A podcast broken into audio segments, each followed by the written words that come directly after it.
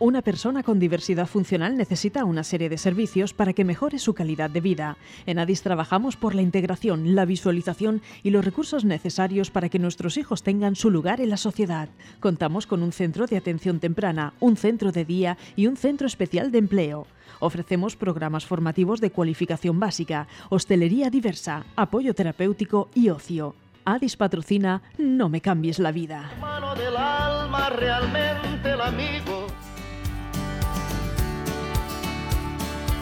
Muy buenos días y muy bienvenidos a No me cambies la vida. Hoy voy a empezar un poquito más bajo porque me han llamado la atención mis compañeros de sonido que saturan los micros una barbaridad. Entonces, tengo el mismo entusiasmo, pero voy a temperar un poquito la voz para que no chirríen y luego no saturen y, a lo mejor igual ustedes van en el coche o están en casa haciendo la comida y de pronto, vale, les, salto con un muy buenos días y, se asustan. Pero bueno, igualmente, con, todo, con toda la alegría, muy buenos días y vamos con nuestro programa semanal de No me cambies la vida. Muy buenos días chicas, hoy pleno femenino y además nos viene muy bien para el tema y para la invitada que tenemos hoy. En este caso, ella es Maite Domínguez, jefa de servicio de la Concejalía de Bienestar Social, Igualdad y Recursos Humanos y psicóloga del SEMAVIG.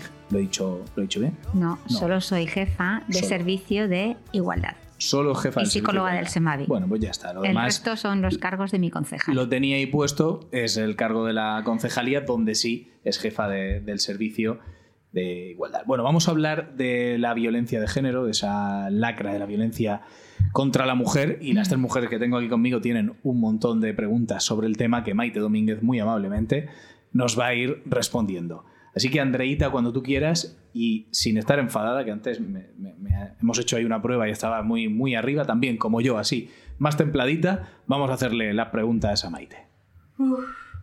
¿En qué consiste el, el Servicio Municipal de Atención a la Violencia de Género del Ayuntamiento de, Orihuela. Muy bien, yo te lo cuento. Eh, es un servicio que se generó en el año 2011 y que eh, está incorporado en la Concejalía de Igualdad y es un servicio que se dedica a atender a las mujeres, a las niñas y a las adolescentes que son víctimas de violencia de género si tienen una orden de alejamiento y si no la tienen, también.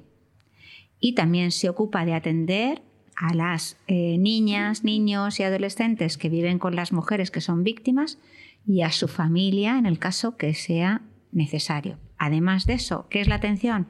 Pues les damos apoyo psicológico, les tramitamos la teleasistencia móvil, trabajamos orientación laboral, eh, recursos de apoyo, etcétera. Eso es el SEMAVIC. ¿A dónde puede acudir una mujer que sufre maltrato en Orihuela? Una mujer que sufre maltrato en Orihuela puede acudir a distintos sitios. Puede acudir a la Policía Nacional a interponer una denuncia o consultarles. Puede acudir al juzgado directamente, a la Oficina de Atención a Víctimas del Delito, a eh, consultar a los compañeros y las compañeras que trabajan allí respecto a su situación y le orientarían lo que tenga, lo que, tenga que hacer. O bien directamente puede venir a vernos a nosotros, a la concejalía, que estamos al lado del ayuntamiento, en el edificio verde, este que se llama La Peineta, en el y nuestro teléfono es el 96-607-6107. Llaman, piden una cita y les atendemos y vemos un poco qué es lo que necesitan. ¿Se atiende solo a las mujeres o se realizan intervenciones familiares? Se atiende a las mujeres y si hace falta, se atiende también a las familias. Al principio lo he comentado, a veces las familias cuando hay un caso de violencia de género se preocupan mucho y se asustan mucho y necesitan que trabajemos un poquito con ellas para que eh, bueno, se calmen, entiendan lo que ha pasado, no se sientan culpables, etc. ¿Cuántas asociaciones de mujeres hay en el municipio de Orihuela? En el municipio, a ver, Mm, en total, todas las del municipio no las conozco, porque hay asociaciones en pedanías, que son asociaciones de mujeres de la tercera edad, asociaciones eh, específicas de, mujeres, de mm, con el nombre de una virgen o de su propio municipio que yo no controlo del todo. Sí os puedo decir con las que trabajamos más directamente, que son las asociaciones que están en la mesa de igualdad. La mesa de igualdad es un órgano que lo que hace es trabajar en común por y para la sensibilización y la prevención de la violencia de género y también para la sensibilización y la promoción de la igualdad entre mujeres y hombres. Muchas gracias, Andrea. Nerea, cuando tú quieras. Buenos días, Maite. Hola, buenos días, Nerea. El socialismo femenino puede ser una herramienta contra la violencia de género? El asociacionismo feminismo, femenino, claro que puede ser una herramienta contra la violencia de género, una muy buena eh, herramienta. Eh, porque inevitablemente, ¿no? al final, las víctimas son mujeres si las mujeres generan alianza y las mujeres se ayudan entre ellas, es más fácil romper eh, aquellas estructuras que hacen que la violencia de género permanezca y siga ocurriendo. El servicio se coordina con otras instituciones judiciales, sanitarias, seguridad. ¿Encontráis trabas en ocasiones desde esas instituciones? No, la verdad es que no. En general, todas las personas que trabajamos en violencia de género tenemos muy presente que el trabajo ha de ser multidisciplinar. ¿Qué quiere decir eso? Pues que tenemos que trabajar conjuntamente la sanidad, las fuerzas y cuerpos de seguridad, la policía local, el juzgado, las compañeras y los, compañeros que están en el juzgado. A veces los coles también colaboran con nosotras y solo haciendo ese trabajo conjunto podemos ser más eficaces en la tarea que hacemos. ¿Dispone el Servicio Municipal de Atención a la Violencia de Género de medidas específicas para mujeres con discapacidad? La verdad es que no sí que tenemos atención con eh, mujeres eh, que son víctimas de violencia de género y que tienen alguna discapacidad. Hemos tenido habitualmente, lo más habitual es que tengamos mujeres con discapacidad intelectual y también hemos tenido usuarias con eh, parálisis cerebral. Em, el resto de discapacidades no hemos atendido, no tenemos protocolos específicos, pero sí es cierto que eh, tenemos formación para eh, poder atender la demanda que surja. Y luego siempre existen recursos alrededor en el municipio en los que poder apoyarnos para atenderlas de la forma más eficaz eh, si es que fuera necesario. ¿Qué porcentaje hay de mujeres con discapacidad que estén sufriendo violencia de género? Pues las estadísticas dicen que los porcentajes últimamente se mueven en un 30 y no me acuerdo el, cuánto, 30 y algo por ciento, muchas mujeres. Hay una parte que tiene que ver, eh, esto es un estudio que se hizo hace eh, dos años, pero es que no todas las mujeres, el mayor problema que tenemos con las mujeres con discapacidad es eh, si en condiciones normales es muy difícil que una mujer sin discapacidad em, hable de que es víctima de violencia de género, para una mujer con es mucho más difícil para una mujer con discapacidad. ¿Por qué? Porque eh, se abusa en mayor medida de su vulnerabilidad y muchas veces son em, son a menudo víctimas de violencias psicológicas y emocionales de las que no son conscientes, pero son violencias de género. Entonces eso dificulta que podamos determinar bien la cuantía exacta de mujeres. Muchas gracias, Andrea. Samantha, cuando tú quieras, vamos contigo. Buenos días, Maite. Buenos días. ¿Cómo puede influir el consumo indiscriminado de pornografía en la violencia de hacia la mujer? Pues eh, ese es uno de los mayores problemas que tenemos en este momento, sobre todo por lo que se refiere a las eh, agresiones sexuales.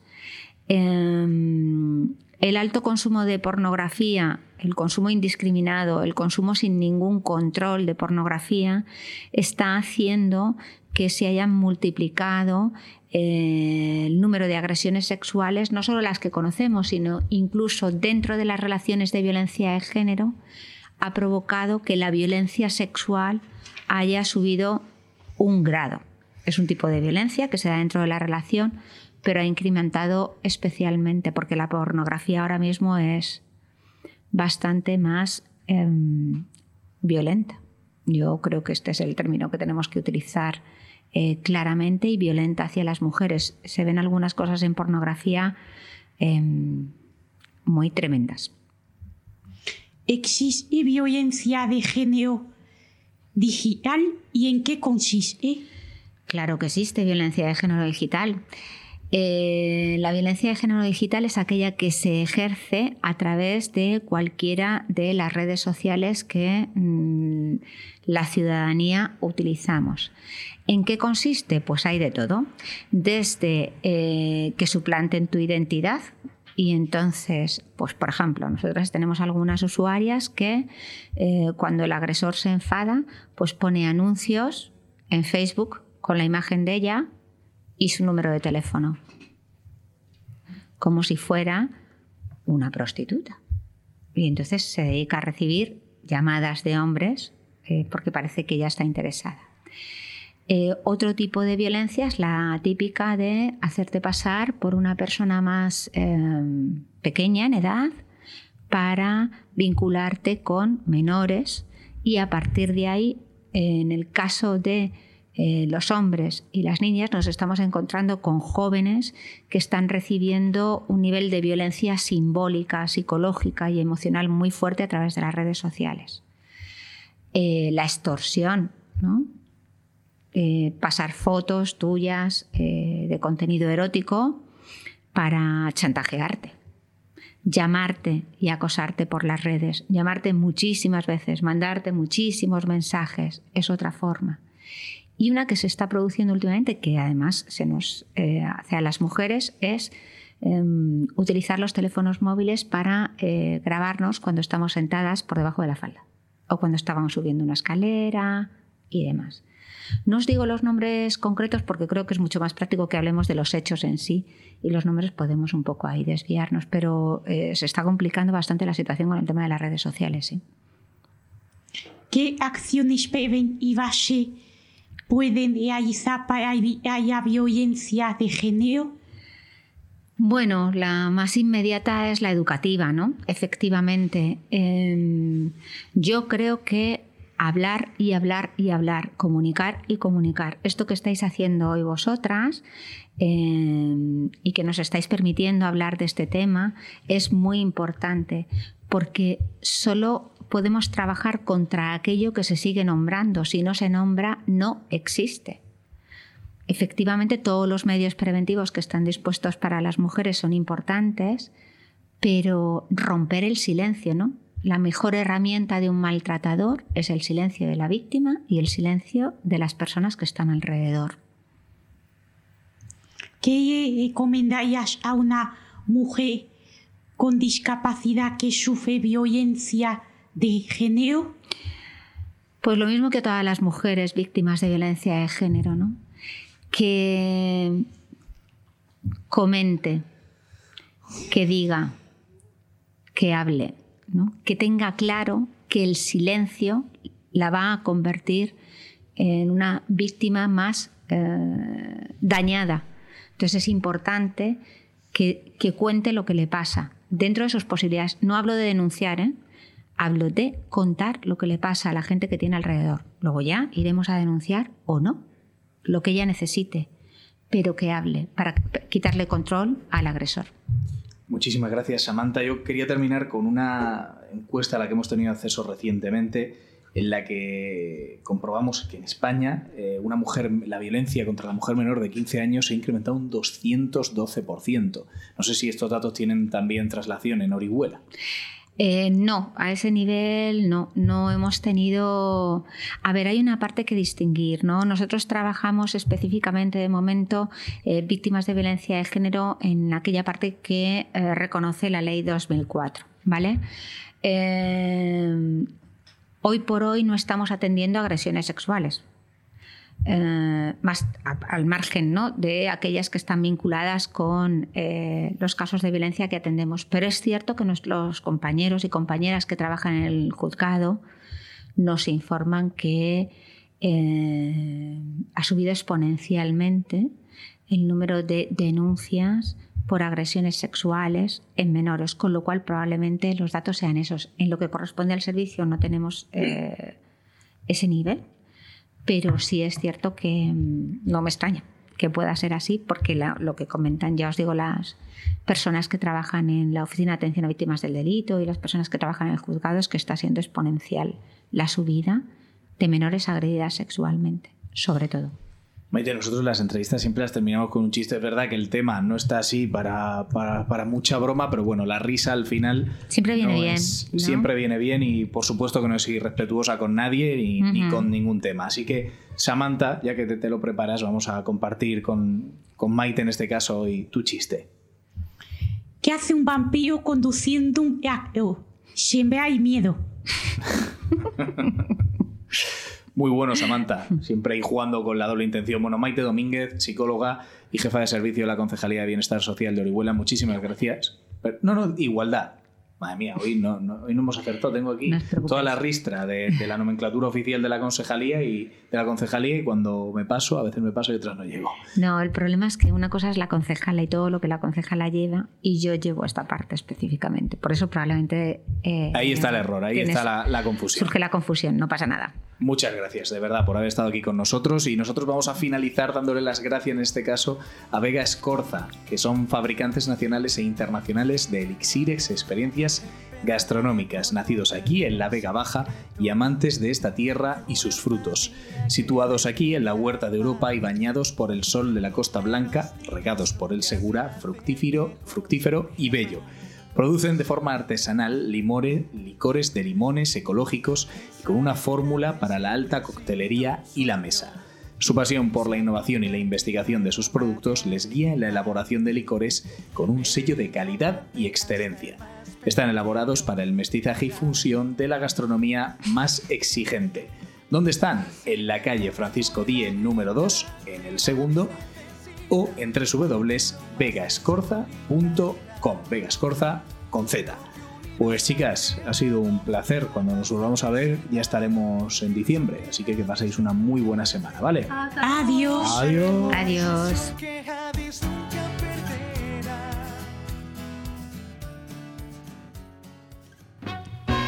Una persona con diversidad funcional necesita una serie de servicios para que mejore su calidad de vida. En ADIS trabajamos por la integración, la visualización y los recursos necesarios para que nuestros hijos tengan su lugar en la sociedad. Contamos con un centro de atención temprana, un centro de día y un centro especial de empleo. Ofrecemos programas formativos de cualificación básica, hostelería diversa, apoyo terapéutico y ocio. ADIS ha patrocinado No me cambies la vida.